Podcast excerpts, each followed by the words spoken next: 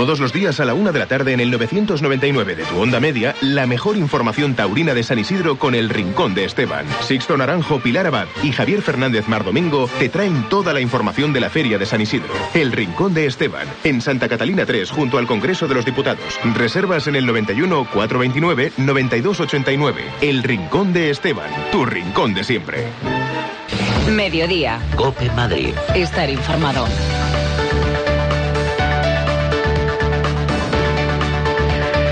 ¿Qué tal? Muy buenas tardes. Es la una y seis del mediodía. Bienvenidos un día más a esta edición especial del Albero que estamos emitiendo, ya lo sabéis, con motivo de la Feria de San Isidro aquí en Cope Madrid en el 999 de la Onda Media. Recibido un cordial saludo de quien nos habla de Sixto Naranjo y por fin, por fin se rompió el maleficio de este San Isidro y este fin de semana se han cortado las primeras orejas del abono. Si el sábado lo hacían los rejonadores Raúl Martín Burgos y Andrés Romero, este domingo lo hacía el diestro Francisco José Espada como primer actuante de luces.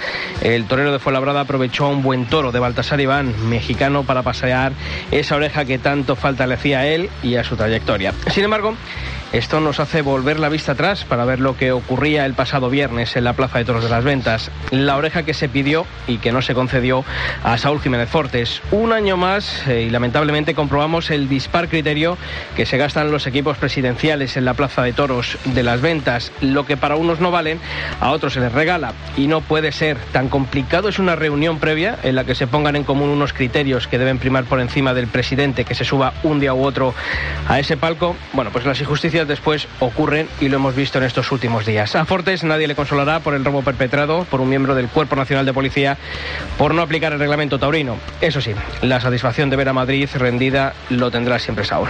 Pilar ¿qué tal? Muy buenas tardes. ¿Qué tal, Sisto? Buenas tardes. Fin de semana intenso, viernes, sábado y domingo en la Plaza de Toros de las Ventas. Pues eh, la verdad que sí, ¿no? Eh, y que el viernes, como bien decías, se pudo haber abierto ese marcador, como también dijo en su momento el protagonista esa tarde el viernes.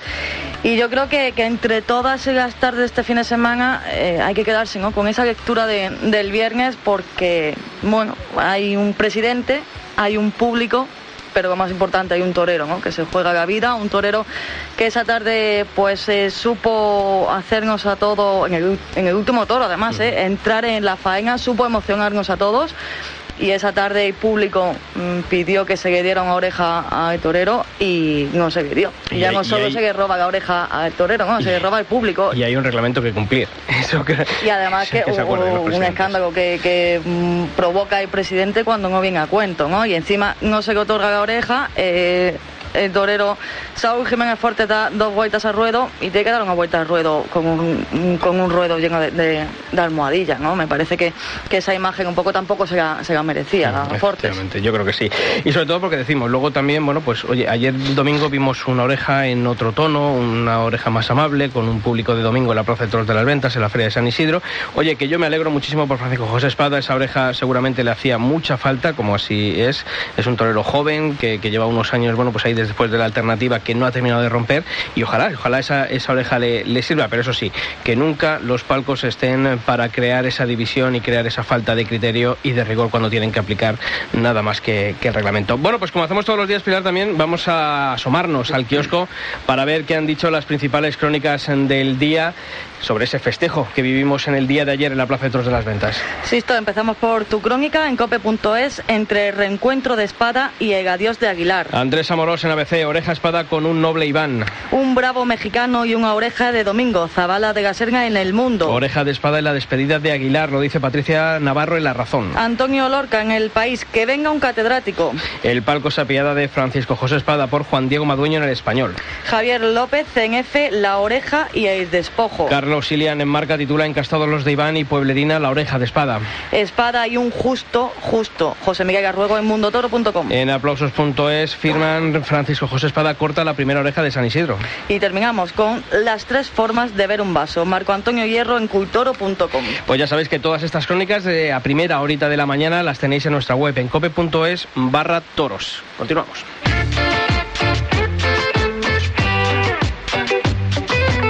Mediodía. Cope Madrid. Estar informado. Este fuego, fuego, con tus labios me quemo, quemo. Hasta las sábanas las prendemos. Mira lo bien que nos entendemos cuando lo hacemos.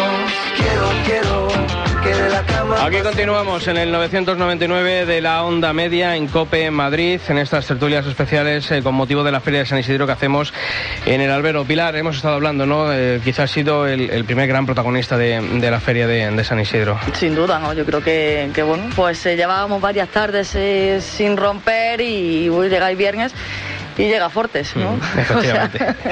Lo único que él supongo que querría haber estado hoy aquí, bueno, pues con esa oreja contando en el, en el marcador, en el esportón, pero bueno, yo creo que todavía le queda esa tarde después de la feria de San Isidro con la corrida de Borquez, está en el recuerdo la oreja que cortó en los festejos de Semana Santa y eso es lo que tiene que prevalecer en ese domingo de Ramos con la corrida de Victorino Martín. Saúl Jiménez Fortes, ¿qué tal? Muy buenas. Muy buena. Y bienvenido.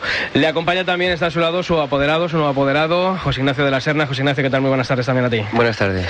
Bueno, Saúl, eh, estamos hablando, ¿no? Estamos comentando. Eh, oye, dos vueltas al ruedo, yo supongo que lo que hubieses querido es eh, la oreja, pero pasados unos días, ¿cuál es la, bueno, pues la sensación que te invade después de haber vivido lo que viste el pasado viernes?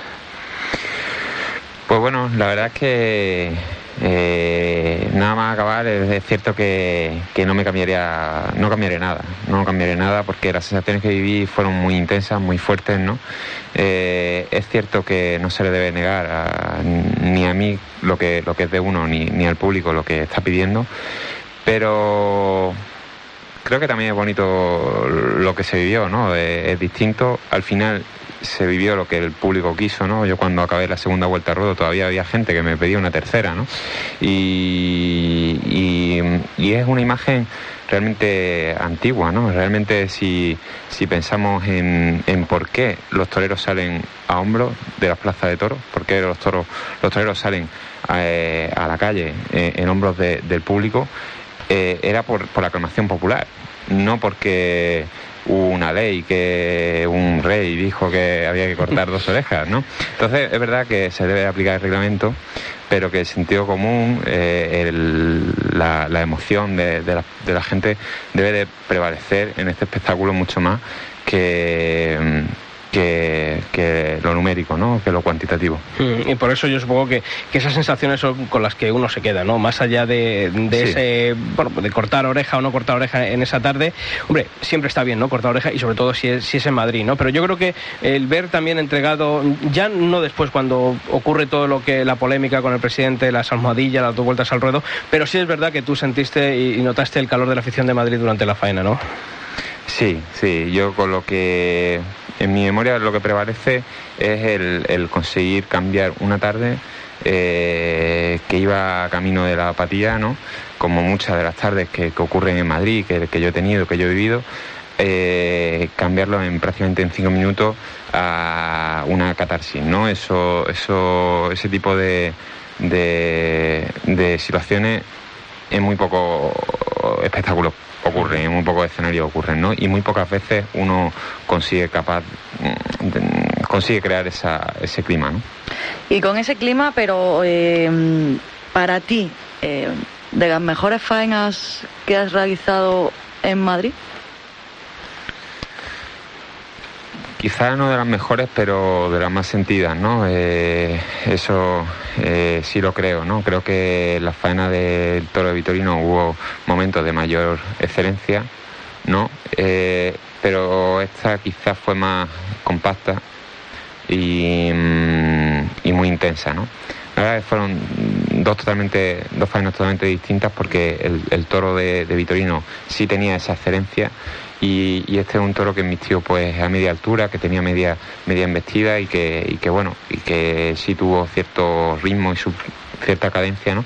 Pero que mm, me hizo eh, dar mm, poner yo mucha más intensidad, poner mucha más alma y mucha más entrega que, que si cabe que, el otro toro, ¿no? Mm, y bueno, fueron dos faenas distintas. Entonces creo que sí, yo sentí mucha intensidad, ¿no? tanto la que yo puse como la que yo viví de, en el público.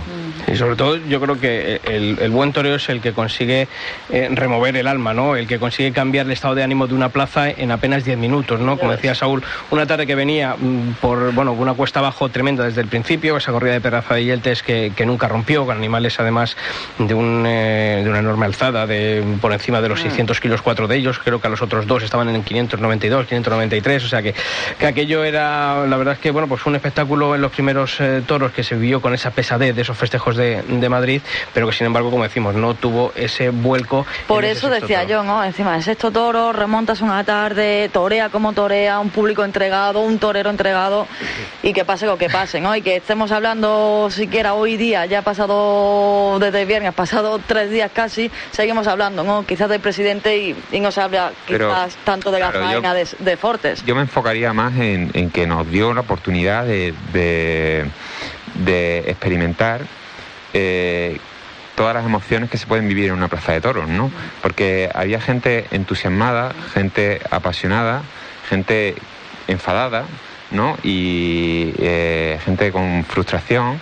eh, había y, mm, ya no es solo lo bonito que te ha parecido la faena o bueno no había emoción creo que para el 90% de las personas que había allí mm, van a recordar ese día. Por una o por otra cosa porque le haya emocionado toreando porque se fue de la plaza así ese día para ellos Sí, sí. va a quedar en el recuerdo y, mm, y eso es lo más valioso no más allá de, de una decisión correcta o incorrecta eso al final eh, no tiene importancia ninguna José Ignacio, eh, ha hablado de muchos estados de ánimos. ¿Cuál fue el estado de, de ánimo del, del apoderado en esos minutos en los que ve que puede estar la oreja ahí a puntito de, de concederse y finalmente, bueno, pues ocurre que, que el presidente no, no concede la oreja? Pues la verdad es que yo eh, en el callejón, eh, a pesar de ser apoderado de Fortes, eh, soy un aficionado.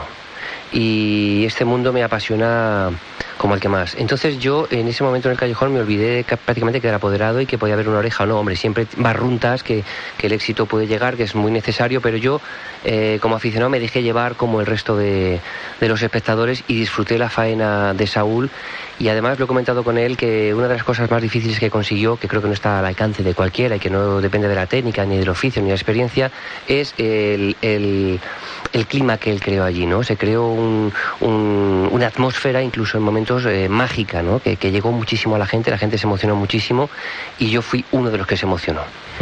Saúl, yo creo además eh, esto mm, tiene que hacer que, bueno, pues esa corrida eh, de la que hemos hablado que, que está por venir aquí en, Madrid, esa corrida de Fermín Borquez una vez que ese domingo posterior a que concluya la, Feria de San Isidro, mm, hace que uno en su interior, eh, aparte de lo que siempre conlleva torear en Madrid, pero como mm, tener que, de- no sé si decir tener que demostrar, pero sí tener que reivindicarte el decir, oiga, mm, yo realicé lo que hice el otro día, no pude tener premio y supongo que eso es un acicate más, ¿no? A la hora de afrontar un festejo como ese que tienes también en, en Madrid.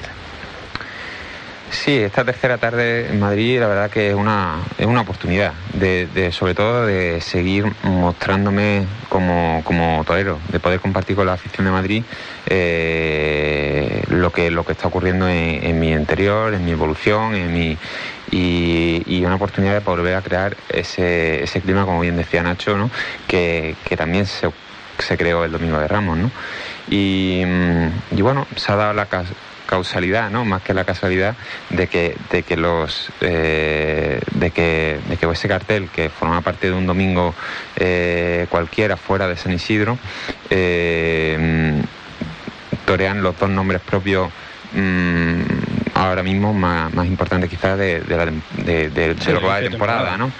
Eh, y bueno, va tomando un matiz la corrida como si fuese una, una beneficencia eh, en, esa, eh, en esos años atrás, ¿no? En las que ponía a los dos triunfadores, ¿no? Creo que no, no sé si seremos los dos triunfadores de San Isidro, quedan muchos San Isidro por delante y probablemente no lo sea así, pero sí de los dos primeros nombres propios, ¿no? De, la temporada. Y ojalá Galdós pues tenga suerte, ¿no? Y, y creo que, que va a ser un gran cierre de, de, de San Isidro. Mm. Pues Ignacio, ha sonado el teléfono después de estas actuaciones, tanto el domingo de Ramos con la de Victorino como el, este último día con la de, con la de Pedraza. Sí, se ha sonado el teléfono y sobre todo eh, cuando se han eh, mantenido conversaciones y yo lo que noto es a los empresarios muy receptivos eh, con el proyecto de, de- de Fortes, ¿no? Está, está claro que, que hay una imagen renovada, que hay un torero, no decir nuevo, ¿no? Porque él lo ha llevado siempre dentro, pero las circunstancias eh, actualmente han sido propensas para que, para que Saúl desarrolle lo que lleva dentro y yo noto con las, con las empresas que hay una predisposición a contratarlo y a contar con él porque es uno de los toreros importantes de esta temporada. Pues es importante, Pilar. Hombre, Oye, hay que saludar, eh, estamos hablando aquí con, con un artista, un, un torero, eh, pero vamos a hablar con un artista en el ámbito de las artes, ¿no? Y sobre todo porque yo supongo que, que alguno, eh, pues si habéis estado pendientes de, de nuestra web eh, hace unos meses, si recordáis, hablamos de un proyecto de piel de toro 2100, vamos a ver si lo explicamos bien, era el ponernos eh, dentro de, bueno, pues estamos en el 2018, todavía quedarían unos añitos para llegar a ese 2100, pero sería una época en la que no habría toros. Entonces, es un poco hacernos a la idea de saber lo que tenemos ahora mismo en la actualidad para cuidar ese futuro, ese patrimonio que tenemos cultural, genético, artístico, y yo creo que es importante para remover también, como decíamos antes, si el toreo es, eh, remueve conciencias, también a través de- del arte se puede conseguir lo mismo y reconocerlo, lo que tenemos. Por saludamos a, a la artista alcarreña Laura Domínguez, que está aquí con nosotros en el día de hoy. ¿Qué tal, Laura? Muy buenas. Hola, buenas tardes. Lo he explicado bien porque. Lo has explicado muy bien. Sí, sí. Lo más importante que se pongan, en este caso los oyentes y en la exposición, pues los visitantes, que pongan su mente en el año 2100. Intentar quizá cerrar los ojos para conseguirlo. Estamos en el año 2100. Porque yo digo que entonces, y viendo por dónde van las cosas, probablemente eh, estemos todos más solos que ahora, las sociedades más avanzadas hay más soledad, nos comunicaremos por pantalla, será todo mucho más líquido, eh, quizás seamos todos veganos, hacia allá también se está atendiendo, hacia no Menos mal que yo creo que para el carne. 2100, perdona, creo que no sé si estaré por aquí porque si tengo que ser yo vegano, ¿quién más lo iba a pasar? y yo. Y por eso digo quizá que también, dado que hay esta tendencia un poco a, a no, a, a la no realidad, lo real, la verdad está quedando desfasada y tendemos más a lo, a lo líquido, a lo etéreo. Pues si eso es así, eh, la tauromaquia desaparecerá. Y a mí me apetecía hacer este ejercicio de colocarnos en, en ese futuro hipotético, porque eh, está claro que los seres humanos somos, yo considero, un poco tontos, un poco bobos, en el sentido de que no sabemos apreciar lo que tenemos cuando lo tenemos. ¿no? Estas cinco personas que estamos ahora mismo aquí sentadas juntas, estamos todos sa- sanos, solo con eso tendríamos que ser muy felices. ¿no? Y sin embargo, igual no le damos tanta importancia a esto, pero el día que tenemos cualquier achaque o, o algo gordo, recapacitamos y nos damos cuenta, ¿no? Mm. Si no tenemos toros, quizá también nos pase esto, ¿no? Oye, em, me comentabas antes eh, fuera de, de micrófono, eh, bueno, pues la repercusión que había tenido esto dentro del, eh, fuera del mundo de las fronteras, del mundo del toro, ¿no? De este gueto que muchas veces nos creamos nosotros mismos. Pero el mundo del toro es consciente de los peligros que le acechan o siempre es ese dejar pasar un poquito, porque bueno, mientras continuemos aquí, que no me quiten mi, mi cuota, mi espacio, eh, tiene que concienciarse muchísimo más el mundo del toro para defender lo que tenemos ahora mismo. Sin duda. Es dec- yo es verdad que en lo- eh, cuando he ido tratando con diferentes profesionales, porque he tenido que pedirles por favor que me dejaran algún capote, me echaran un capote, mejor dicho, para, para el proyecto, pues he, he visto de todo. En general esa desidia está ahí, pero es verdad también que hay gente muy brillante, y aquí tengo que hablar de Vitorino Martín, gente muy brillante que sí eh, está sabiendo ver el peligro y está trabajando duro para que no ocurra. Esto eh, hay que tener una mente un poco especial porque si no lo normal es vivir el día a día, como decía, pan para hoy, hambre para mañana. Entonces a Vitorino cuando le fui con este proyecto un pelín transgresor, lo entendió y me ayudó muchísimo y, y como él hay otras personas, pero digamos que a la gran mayoría hay que decirle que por aquello que, eh, que se quiere hay que trabajar, hay que luchar, que no hay que dormirse en los laureles. ¿no? Has expuesto en Madrid, hace poquito allí por mi tierra, en Arevalo has estado también con la exposición. Eh, te vas a Japón. Una tierra que parezca que no, pero, pero también tiene su cuota taurina. Pues fíjate que esto me hizo una tremenda ilusión. Una, yo cuando expuse en Madrid, en el barrio de las Letras, en, en Art Room, que está en la calle Santa María, pues vino una galerista y me dijo que le estaba apeteciendo mucho conocer más a fondo el proyecto, así hizo, ¿no? Porque lleva todos los años varios artistas españoles a Japón y que creía que esto encajaba muy bien allí.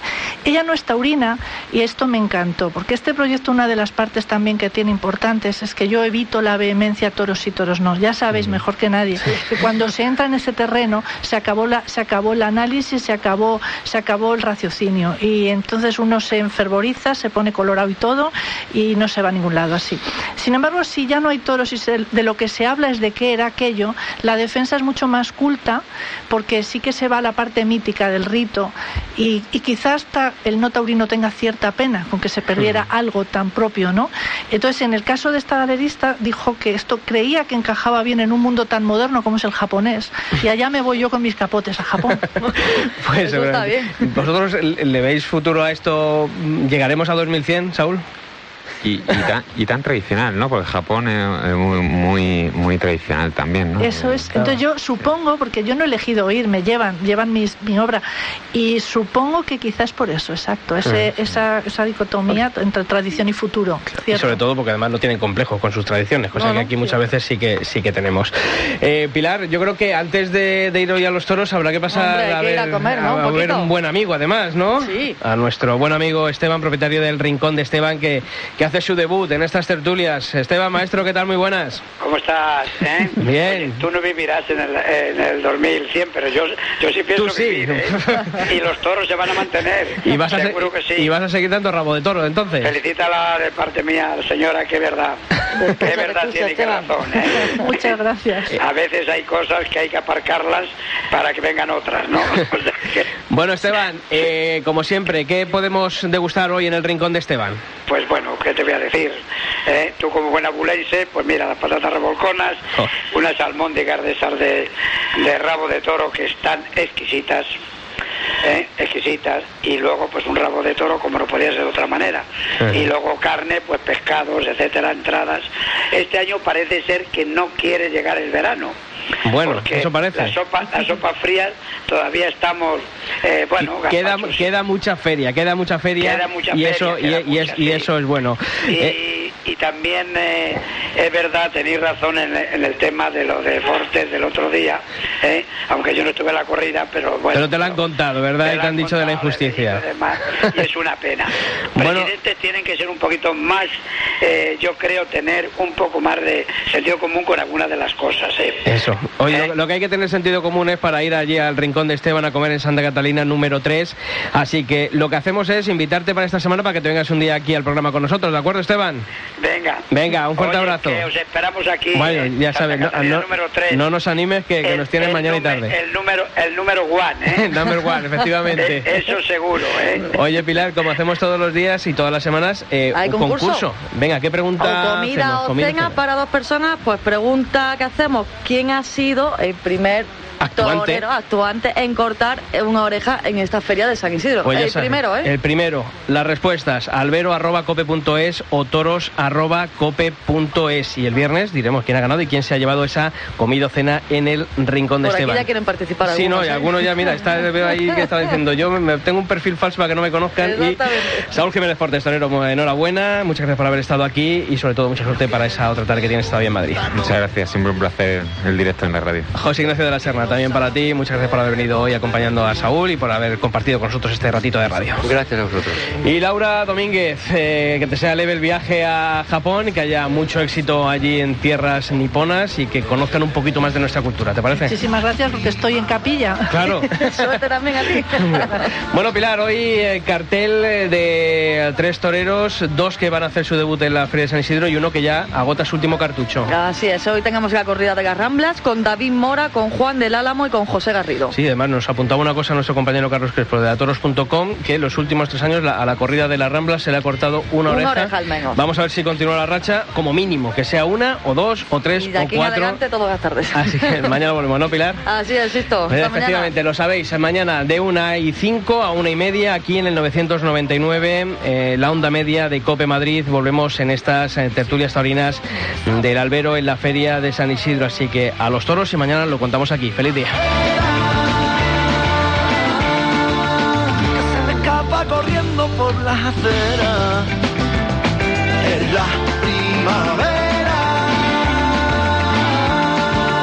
que se me escapa volando donde tú quieras. Creo que sí vale la pena. Creo que sí vale la pena